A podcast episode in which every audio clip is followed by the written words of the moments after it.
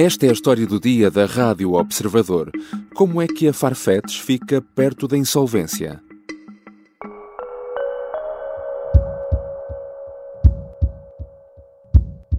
Farfetch is a company that's losing a ton of money, which you know we don't like. And it's got no clear path to profitability, which you know we disdain. At least so far as I can tell. Há meses que os avisos em relação à Farfetch se vinham multiplicando na internet e as preocupações com a empresa de comércio online de bens de luxo, fundada por um português, ganharam ainda mais razão de ser nos últimos dias. Desde a decisão de não tornar públicos os resultados mais recentes até se confirmar que a empresa estava mesmo perto da insolvência, decorreram apenas três semanas.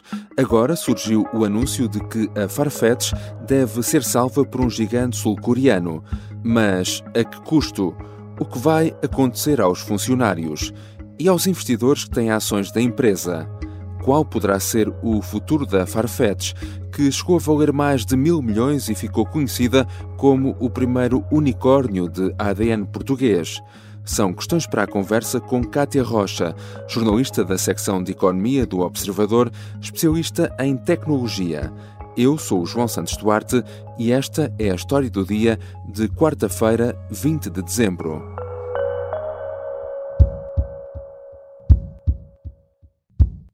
Olá, Kátia, bem-vinda.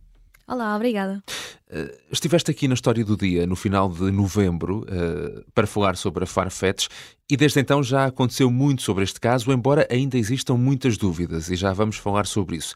Uh, a Farfetch chegou a valer mais de mil milhões de dólares. Sabe-se quanto é que vale neste momento?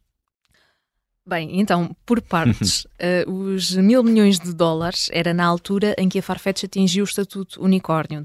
Este estatuto é uma empresa que está avaliada em mais de mil milhões e que não é cotada em bolsa. Uh, a partir do momento em que a Farfetch entrou em bolsa, em 2018, passou a ser avaliada por pelo valor do pelo valor de quanto está a valer em bolsa, que é um valor que vai sendo alterado, vai mudando ao longo do dia, consoante o valor das ações.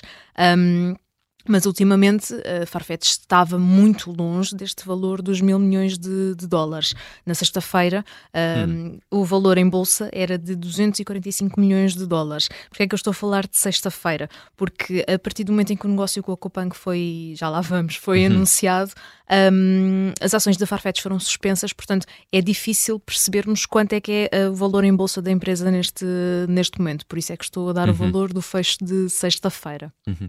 Nós uh, costumamos ter um pouco a ideia de que, independentemente de, de crise, uh, o mercado de luxo uh, nunca entra em crise ou nunca vai à falência, o que aparentemente também não é bem assim, não é? Neste caso, como é que podemos explicar que uma empresa como esta tenha desvalorizado tanto em tão pouco tempo? O mercado de luxo não é aqui completamente imune. Hum. Também vai, vai tendo alterações e vai, vai estando mais, mais ativo ou menos, ou menos ativo. Aliás, as previsões para 2024 até já estão a apontar aqui para um teste uh, a, este, a este mercado e à resiliência deste, deste mercado. Mas um, em agosto, quando a Farfetch anunciou os últimos, os últimos resultados, que são relativos ao segundo trimestre do ano, uh, os do terceiro trimestre não sabemos quais, uhum. quais é são estes resultados, porque foram, a, a apresentação foi cancelada. Um, já nessa altura, em agosto, a Farfetch alertou que estava a sentir um abrandamento um, no mercado dos Estados Unidos e também da China, que são os mercados mais relevantes para este negócio de uma plataforma de comércio de luxo. Um, e há aqui também que ter em conta que a Rússia, que também já era um mercado que começava a assumir uma, uma relevância uh, para a Farfetch, também teve aqui algum contributo, já que a empresa decidiu suspender as operações no país uh, com o início da, da guerra entre a Rússia e a Ucrânia. Uh, tudo isto junto um, deu aqui deu aqui o que, o que aconteceu e o que vimos uhum. uh, destes, destes resultados de, de agosto, que foi um, um prejuízo para, para a Farfetch. Uhum. Vamos então eh, aos últimos desenvolvimentos sobre este caso. Eh, e o grupo sul-coreano Kopang anunciou agora a intenção eh, de comprar a Farfetch. Em primeiro lugar, que grupo é este? É, é, um grupo que é mais novo que a Farfetch. Hum. a Farfetch, a ideia da Farfetch surge é em 2007 e a empresa foi lançada em 2008. Um, e este grupo nasce em 2010 pelas mãos de, de um empreendedor coreano um, mas que passou uma boa parte da vida nos, nos Estados Unidos. Um, é o Bon Kim, que é o CEO e o fundador desta, desta empresa, que tem 45 anos e tem uma fortuna estimada de 2,9 mil milhões de dólares, de acordo com números da, da Forbes. Portanto, é aqui um, uma fortuna de, de relevo. Um, é conhecida como a Amazon da, da Coreia, uh, começou pelas entregas rápidas, aliás, entregas que são conhecidas como as entregas relâmpago, em que era possível fazer uma encomenda durante a, a, a noite e receber hum. ainda durante as primeiras horas da, da manhã. Um, mas que entretanto, com o passar dos anos, já tem muitas mais áreas de, de negócio, uh, explora as entregas de refeições, tem uma parte de pagamentos e até tem um serviço de streaming. Um, aqui, esta questão da, da Amazon da Coreia é o facto de ter começado pelas entregas, mas uhum. tal como a Amazon tem um serviço de streaming, também esta empresa tem aqui já um pé no, no entretenimento. Hum. E, e sabemos já uh, quais são os contornos deste negócio ou não? Temos eh, muitas dúvidas. Hum. A, a Farfetch emitiu um comunicado à, à, SEC de 68 páginas, mas que deixa ali algumas questões no, no ar e que não estão ainda uhum. completamente claras. Um, o que é que foi anunciado? É um plano por parte da, da Copanc para, para adquirir a empresa. Vai haver um empréstimo temporário de 500 milhões de dólares que é feito por uma outra entidade, a Atena, que inclui a Copang e aqui a Green Oaks, que é uma uhum. outra entidade que tem investimentos, por exemplo, no Discord. Um, o que é que está dito neste, neste negócio? É que implica a saída da Farfetch de, de bolsa após cinco anos na, na bolsa de, de, Nova York. Curiosamente, a Copanc também é cotada uhum. em, em, bolsa, fez a entrada uh, em 2021, um, também em Nova York, já, já depois da, daqui da Farfetch. Uhum. E sabe-se qual é a estratégia, no fundo? O que é que a Copanc, no fundo, pretende fazer com, com a Farfetch? Ainda não é totalmente claro, até porque uh, a Copang não é não é de todo uma empresa que esteja no mercado de luxo, que é um mercado onde a Farfetch se move hum. desde hum. o início, desde a, desde a criação. Um, mas aqui pelo comunicado dá pelo menos a entender que a Cupang quer que a Farfetch se foque no que considera ser uma área principal, que é aqui a de assegurar a experiência de, de, de compra de, de, marcas de luxo online. É esse, foi esse o primeiro negócio da Farfetch e é, dá a entender que é, que é nisso que, que a Cupang quer que a empresa se, se recentre um bocadinho. Uhum. Portanto, temos aqui uma, uma intenção de, de, compra, de negócio. O que é que aconteceria eh, caso este negócio não fosse para a frente e a venda não fosse eh, concluída? Aqui no negócio, no, no comunicado, aliás, da, da Farfetch, é, é, é, dito que caso não seja concluído, e vou passar a citar, uhum. há uma dúvida substancial sobre a capacidade da Farfetch continuar como, como operava até, até aqui. Um, há um período de exclusividade para este negócio estar, estar concluído, que é até dia 30 de abril, que, que é quando é expectável que, que esta venda esteja concluída. O que é que vai acontecer depois e o que é que acontece se o negócio não, não avançar, ainda não sabemos bem. Já voltamos à conversa com Kátia Rocha, jornalista do Observador que acompanha a área tecnológica.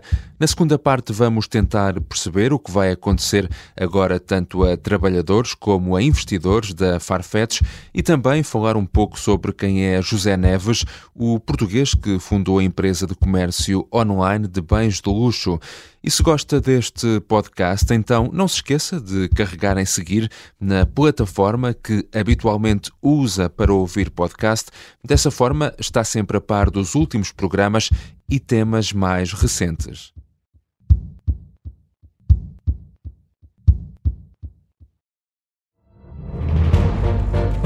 Esta é a história do padre obcecado com a infiltração do comunismo na Igreja que tentou matar o Papa em Fátima. Que raio de coincidência!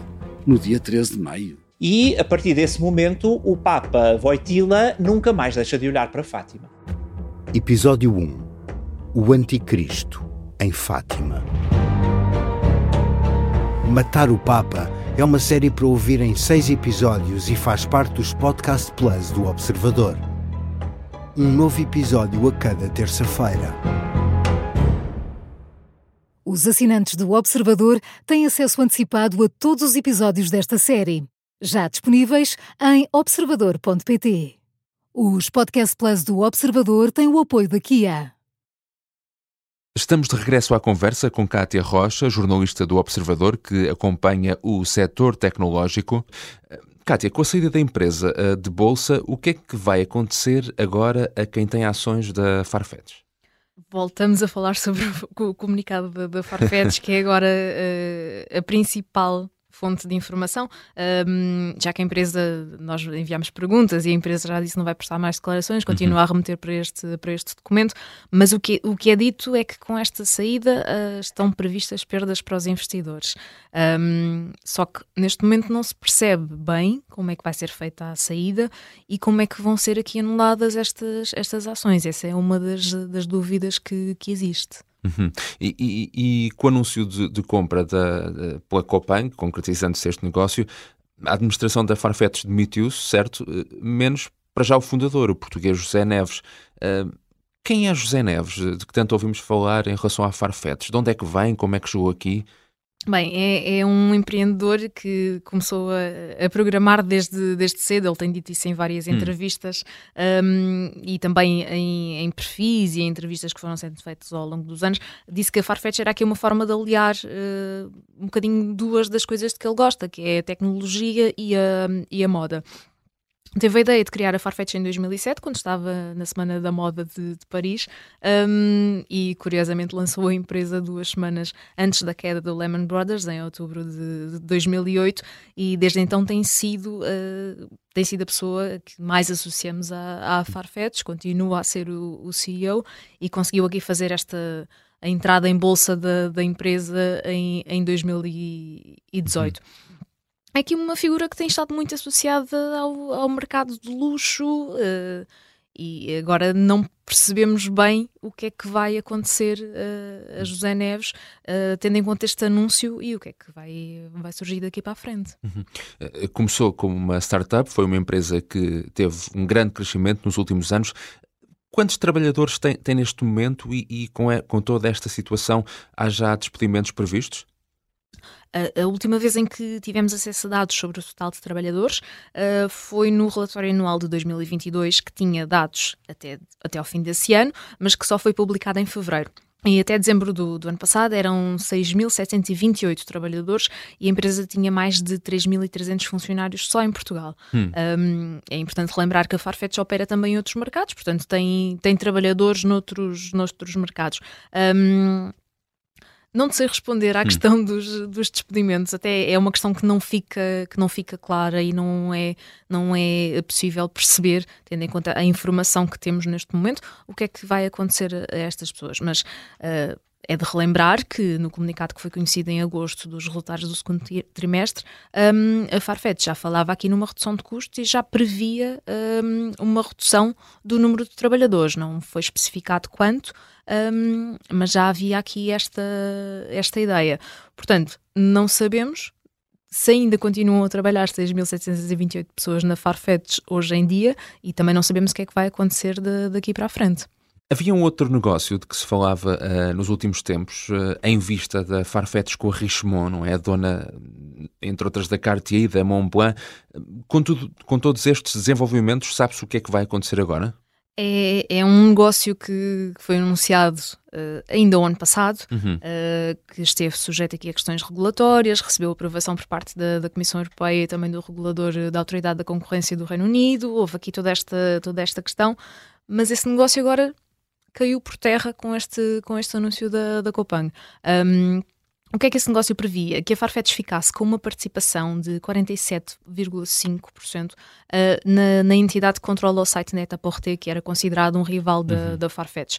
Um, e assim que foi anunciada a intenção de compra da, da Copang, isso a, a Richemont emitiu um comunicado em que disse que o negócio já não ia avançar, um, mas a, aqui, há aqui uma questão que é importante reter. Uh, hum. Quando foi, quando começaram a surgir as primeiras notícias de que a Farfetch podia sair de bolsa, a Richemont fez aqui questão de se distanciar e emitiu um comunicado na altura em que já dizia que não queria investir ou emprestar dinheiro à, à Farfetch. Uh, e isso é reafirmado agora neste comunicado onde diz que o negócio não vai efetivamente acontecer. Um, Richmond diz que agora vai explorar outras opções para conseguir aqui uh, fazer a sua, a sua visão para este, para este grupo, mas este negócio é, é certo que já não vai acontecer. Uhum.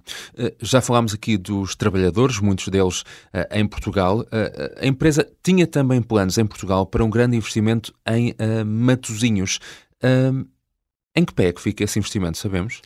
Não sabemos hum. também. É um projeto que foi anunciado em 2021, um, em que uma parte desse, desse projeto, a ideia era construir uma espécie de um vale, hum. uh, ficaria para os escritórios da Farfetch e outra para, para ser utilizado por outras empresas, mas depois também havia ali outras, outras questões, uh, mais serviços, um hotel até. Uh, era assim um projeto considerável.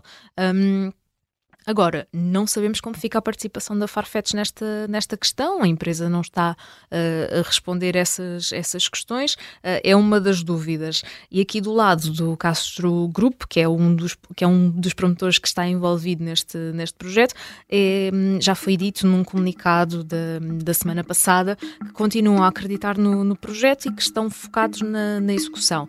Ficam aqui as dúvidas sobre o, o papel da, da Farfetch e o que é que vai acontecer daqui para a frente. É mais uma das, hum. das Mais uma incógnita, não é? Em relação à empresa. Obrigado, Kátia. Obrigada.